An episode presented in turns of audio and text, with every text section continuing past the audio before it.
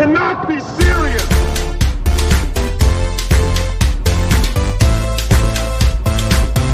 You cannot be serious.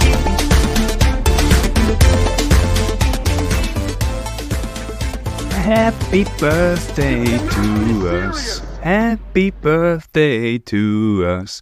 Happy birthday. Du Blöde 76, ein Jahr sind wir alt und die Highlights haben wir mal bestmöglich für euch zusammengefasst. Christopher Hünecke bei Nick Bolitieri, wie Jörn Rensenbrink die Umkleidekabine in Wimbledon zerlegt. Henrik Horndahl machte eine Tresenraupe mit Anders Jarid, Kali Unterberg, Ali Unterberg riss die Hütte am Roten Baum ab und bekam mächtig Ärger von Michael Stich. Britta Becker traf Boris Becker im Olympischen Dorf. Tobi Kamke reizt Julian Reister mit einem Trick. Markus Zöcke sprach über sein Spiel in Brasilien, als er Davis Cup für Deutschland spielte und wie der Platz dort gewölbt war und wie er mit Boris Becker in der Disco war in New York. Felix Hutt trinkt gerne Augustiner Bier. Simon Papendorf hat auch über sein eigenes Tennisspiel gesprochen und ein sensationelles Tennisabitur abgelegt. Andreas Eckhoff sprach mit uns über seine Anekdote im Madison Square Garden bei den US Open und wie er Yannick nur auf der Straße getroffen hatte. Peter Ballauf, This guy makes too much mistakes. Nur als Stichwort. Lara Kinzel durfte Tsitsipas im Hotel vermessen. Und Alexander van Hugo bekam einen Ganzkörperkrampf. Udo Riglesko erzählte uns, wie er alleine am Ende der Welt war und traurig. Und die Talente John und Henry haben Lars richtig aufgeregt. Warum man in Wimbledon in Weiß spielt, das erfahrt ihr hier und heute in den Highlights oder hört euch gerne alle alten Episoden an. Danke auch an unseren Experten Jonas B. Wolf wegen der Specials über Steffi Graf und Boris Becker. Nun, viel Spaß beim Hören und auf bald.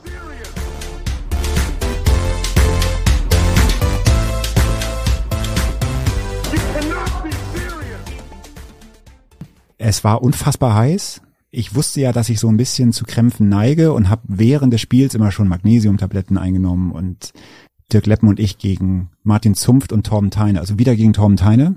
Wir haben, glaube ich, den ersten gewonnen, haben im zweiten schon geführt, den dann verloren und hatten dann 5-2 im dritten und haben dann bei 5-3 hat Teine aufgeschlagen und wir hatten Matchball. Mhm. War 30-40, ich habe auf der Rückhand, also auf Vorteilseite retourniert und ich retourniere ihm auf den Fuß, wie es so meine Art war und der Ball kam Halbvolley, dann halb hoch ins Halbfeld und naja, ich laufe da dran, Matchball zum Klassenerhalt. Oh Gott. Genau, oh Gott. Und es verlangsamte sich im Kopf irgendwie alles. Dann weiß ich noch ganz genau, dass ein Zuschauer von der Tribüne rief, das ist er.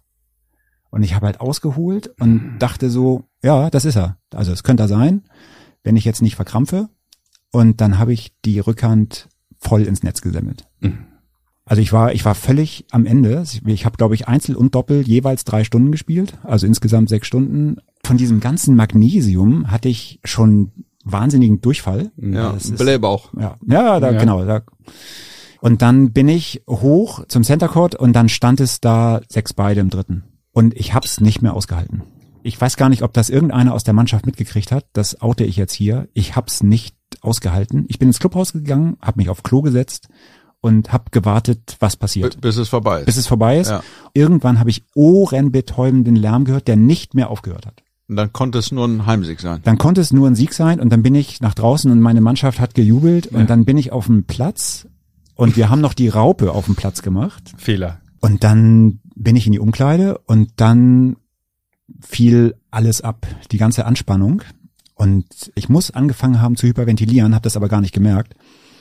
Ja, und dann kribbelte es erst im Gesicht, dann kribbelte es in den Armen, dann kribbelte es im Bauch und im Rücken. Dann habe ich gemerkt, dass ich irgendwie nicht mehr gucken konnte. Also im Gesicht hat sich alles verzogen. Dann konnte ich auch nicht mehr sitzen. Dann bin ich da von der Bank gerutscht in der Umkleide. Ja, und dann lag ich da. Und ich weiß gar nicht, irgendeiner hat mich dann gesehen. Und ich weiß noch ganz genau, dass ich zum Eingang der Umkleide geguckt habe und dann kam Kohle rein, hat mich gesehen und hat die Hände vors Gesicht geschlagen und ist wieder rausgerannt. Naja, und dann gab's natürlich immer irgendwelche Tipps, ja, du musst was trinken. Du musst und, dich dehnen. Ja, du musst dich dehnen. Und Werner Köster. Werner Köster, dem Teamchef, wurde das dann irgendwann zu bunt und da hat er einen Notarzt gerufen und dann haben die mich aus der Umkleide die, die steile Treppe darunter getragen. Das ging eigentlich gar nicht, weil Ja. ich war halt völlig zusammengekrampft. Ja, Aua. alles. Ganz Beine, Körperkrampf. ganz Körperkrampf. Beine, Rücken, Bauch, alles, Gesicht. Und dann kam die Notärztin, hat mir in beide Hände einen Zugang gelegt und Infusionen angelegt. Und dann haben die mich abtransportiert. Und wir hatten in dem Jahr ein Slogan quasi uns ausgedacht, wir holen uns die Schüssel. Also in Anlehnung an den Davis Cup, die hässlichste Salatschüssel der Welt. Ja. Und wir haben immer gesagt, ey, komm, wir holen uns die Schüssel. Und ich weiß noch, dass ich auf der Trage lag und meinen Mannschaftskameraden zugerufen habe, aber die Schüssel haben wir uns geholt. Also angeblich haben mir meine Kollegen dann irgendwann erzählt, soll Torben Teine sich die Faust gegeben haben, weil der wiederholt jemanden ins Krankenhaus gespielt hat. ja, ja, und dann lag ich da im Krankenhaus und dann hatten die da nichts zu essen. Albtraum, Albtraum. Ich habe dann, ja, also ich meine, ich habe sechs Stunden gespielt, ich habe dazwischen, da isst du ja auch nichts. Ne? Ich hatte letztes Einzel gespielt, da hast du eine halbe Stunde Pause, da esse ich ja dann nicht irgendwie einen Teller Nudeln. Und ich hatte einen unfassbaren Hunger. hatten Und du kannst essen. was essen. Du Ich kann kannst was essen, weghauen. Ja. Und dann ja, hat äh, Jens angerufen und ich meinte, Jens, ich, ich habe so einen Hunger. Ja. Bring mir was zu essen. Kollege. Das ja. ist Kollege. Und dann das ist er zum, Teamgeist. Imbi Ja, das ist zum Imbiss gefahren und er hat mir das Leben gerettet, glaube ich.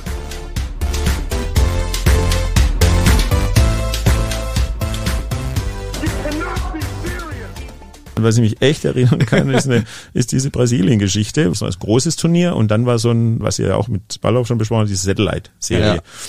Und zum großen Turnier waren noch relativ viele Deutsche da und ich habe gedacht, die spielen alle diese Satellite-Serie und ich war 17, dann habe ich mal Führerschein gehabt und ähm, komm da hin und plötzlich war überhaupt kein Deutscher mehr da. Nur noch spanisch sprechende Typen und alles irgendwie so und ich war da allein und erstmal geguckt und habe dann natürlich pff, Heimweh ohne Ende.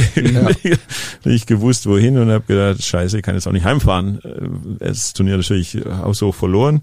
Dann eine Woche gewartet, dann zum nächsten Turnier gefahren, gerade mit so einem Greyhound-Überlandbus da irgendwie in das nächste. Und es waren ja keine großen Städte damals. Ja. Dann nachts um drei angekommen in einem Hotel, was halt da so vorgegeben für die Quali wieder. Man hat, kann sich vorstellen, wie es in dem Bus gerochen hat Ja, und so, wo dann geschlafen, kommst in dem Hotel an, lässt sich aufs Bett fallen und denkst, oh, ist so müde. Dann war keine Matratze, sondern eine mit so einem Laken überzogene Pressspanplatte, habe ich dann festgestellt. Also solche Sachen, wo du denkst, jetzt bist du am absoluten Tiefpunkt angekommen, aber es geht weiter und dann plötzlich nach den sechs Wochen habe ich ja ganz ordentlich Spanisch gesprochen dann, Ja. weil ich nichts anderes kommunizieren konnte mit denen.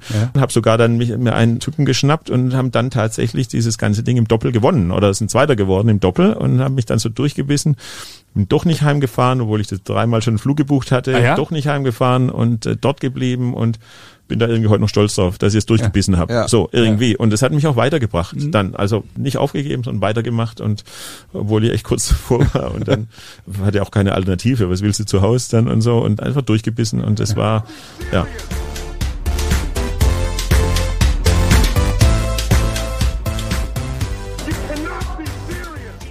John, kennst du einen Tennisprofi, der John mit Vornamen heißt? John McEnroe. Henry, kennst du einen Profi? Henry LeConte. Henry LeConte, okay. Lars? Also das finde ich ja eine Unverschämtheit. Mir hat das vorher keiner gesagt. Das ist unfassbar unfair von euch, mich hier so ins offene Messer laufen zu lassen. Ich kenne keinen Tennisspieler, der Lars heißt. Pech gehabt, äh, selber schuld, ähm, hättest dich vorbereiten können. Ich nenne den nächsten jetzt hier ähm, Tom Tomlinson. John Isner. Und Henry, kennst du noch einen? Äh, nö. Laxon vielleicht? Henry Laxon. Ja. Und Lars? Ach nee, du bist ja ausgeschieden. raus schon. Ja. Ach so, jetzt darf ich nicht mal mehr mitmachen. Nee. Pech gehabt. Lucky Loser? Ja. Nein. Ja. Ja. Und das ist aber fair. Oder? Ja, schon.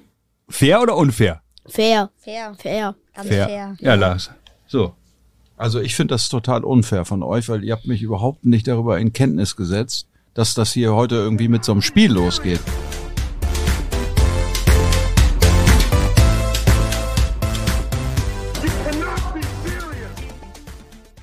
Moin.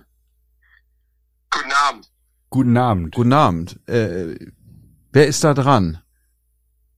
Misha. Misha, Misha Zverev, das ist ja Wahnsinn. Misha, dass du anrufst. Ich bin hier im, ich bin hier im, im Tonstudio, im Tortue Hotel. Wir nehmen unseren Podcast auf. Dublette 76. Neben mir sitzt Alexander von Hugo. Das lacht ja sich Schrott gerade. dass du, dass du Kenn anrufst. ich auch noch. Nein, das gibt's ja nicht. Ich drehe Doch, durch. das ist so ein äh, Tennisspieler aus Hamburg. Ich glaube, der ist 1,55 groß. Stimmt das? Oder ist er gewachsen? Genau. Ja, ja, ist ein Sitzriese auf jeden Fall. Das ist ja stark. Mischa, stimmt das, dass du ab und zu früher mal mit einem Langen trainiert hast? Wir haben gegeneinander sogar gespielt. Richtig ernstes Match? Nein. Ja, ich glaube, das allererste Mal war das, wie heißt die Anlage noch? Ich weiß genau, wie viel es gab für den ersten Preis. Ähm, äh, das war ein Preisgeldturnier in Hamburg. Das- Witthöft war das, glaube ich. Genau. Wir haben Witthöft gegeneinander gespielt und Hamburger Meisterschaften. Du warst 13 und ich war über 30. genau. Es war unfassbar. Ja. Auf den Turnieren anschließend wurde ich ein bisschen ausgelacht. Langer, du hast gegen 13-Jährigen verloren. Wie kann das denn angehen? Mir war ja klar, dass du ein guter Tennisspieler wirst. Also ja, hinterher kann man das natürlich auch so locker sagen. Ist gut, ich war durchschnittlich. Sag ganz kurz, wo, wo bist du gerade? Wo bist das du? wollt ihr gar nicht wissen.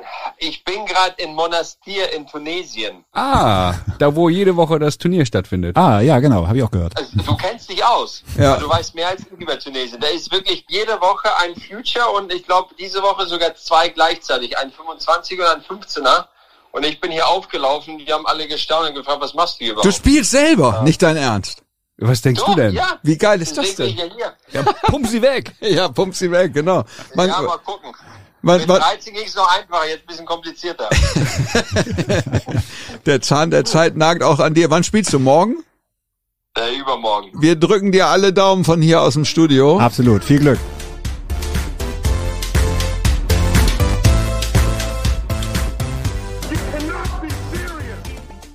Stefano Tsitsipas. Genau, was so war jetzt wollen wir aber jetzt jetzt aber mal richtig aus dem Nähkästchen. Ja, du hast es ja auf die, dem die, Fragebogen die ausgefüllt. Erwartungshaltung ist riesig bei Tom. Als Stichwort. Ja, genau. Ich habe auf meinem Fragebogen geschrieben, im Hotelzimmer mit Tsitsipas, ne? Ja.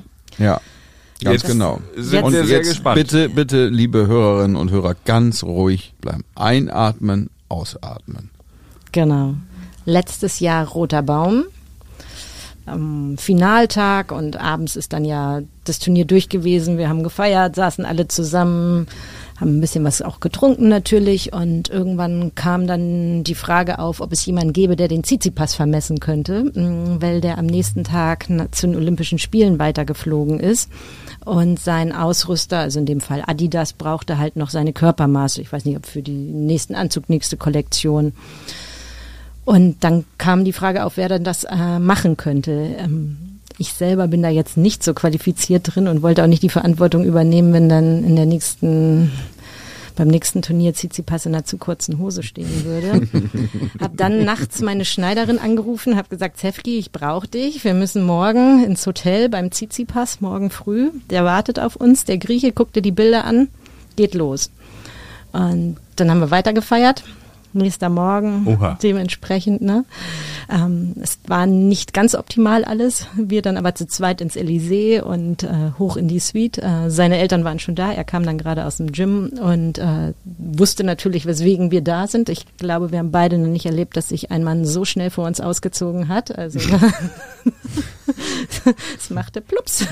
Und das Hemd war aus, die Hose war aus. Also wenn du jemanden vermisst, kannst du ihn ja natürlich nicht mit Kleidung vermessen. Also Ja. sprich, wir hatten diesen sehr gut gebauten Griechen dann vor uns stehen. Ja. Ich habe nur gedacht, ich hoffe, ich komme irgendwie gerade noch klar. Die Ja. Schneiderin ähm, ist so groß wie ich ungefähr. Tsitsipas ist, glaube ich, 1,394 Der ist oder riesig. so. Er ist, Ja, riesig. ist riesig. Sie kam an manche Körperteile da auch nicht ganz ran. Also mussten wir dann noch einen Stuhl zur Hilfe holen.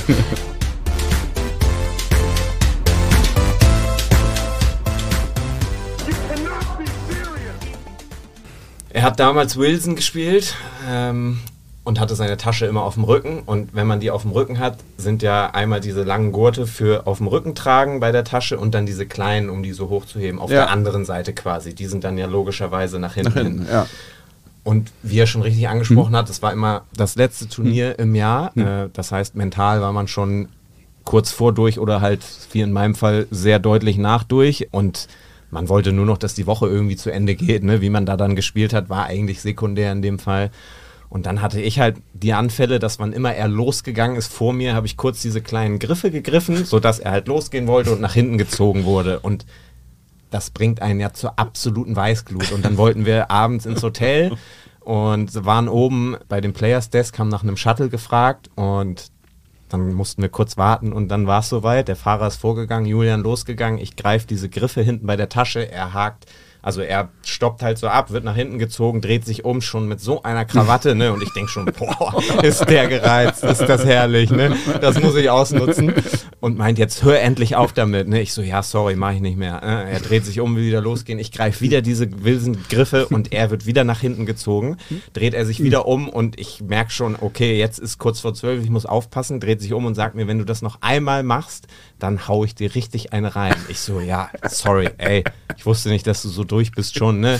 Ich mach nichts. Er dreht sich um, will losgehen. Ich greife natürlich, logischerweise, die Griffe. Ja. Greif die, er will den ersten Schritt machen, wird nach hinten gezogen. Ich lass wieder los und gehe sofort weg, weil ich wusste, okay, jetzt Oh, ich muss Angst. ich halt entweder laufen oder nicht. Ich hab er, Angst. Er steht noch mit dem Rücken zu mir, dreht sich um. Ich sehe, wie er seinen rechten Arm ausholt und will mir halt in der Drehung einen Schwinger verpassen, wo auch immer hin. In der Sekunde war ich aber schon weg und es läuft oben, das muss man sich mal vorstellen, ein Kameramann mit einem Stativ auf Nein. der Schulter an mir vorbei und Julian schlägt dem volle Wucht zwischen Magen und Unterleib und der halt völlig, völlig ohne zusammen. Spannung geht da und denkt ja im Leben nicht dran, dass er hier gleich eine kassieren Ja, aber kann. was läuft der da auch lang? Was läuft der da auch lang in der Sekunde?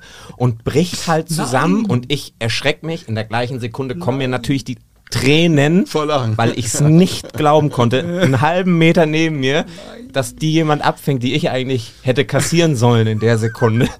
Und wir waren natürlich so geschockt. Julian ist sofort zu dem hingegangen, der ist zu Boden gesackt und hat sich da gekrümmt vor Schmerzen, ne? weil das war einfach natürlich kein Ja, voller Faustschlag, aber es ist ja unerträglich Ja. unfassbare Story. Ich konnte es nicht fassen. Ich konnte mich den ganzen Tag nicht beruhigen. Damit war natürlich so dieses Ich halte ihn fest und so ein bisschen aufgelöst, weil das dann schon im Nachhinein sehr witzig war, wie das alles gelaufen ist. Aber Hast du danach nochmal festgehalten hinten? Nee, ne? ja, ich habe erstmal einen Tag Pause gemacht. das habe ich mich nicht mehr getraut.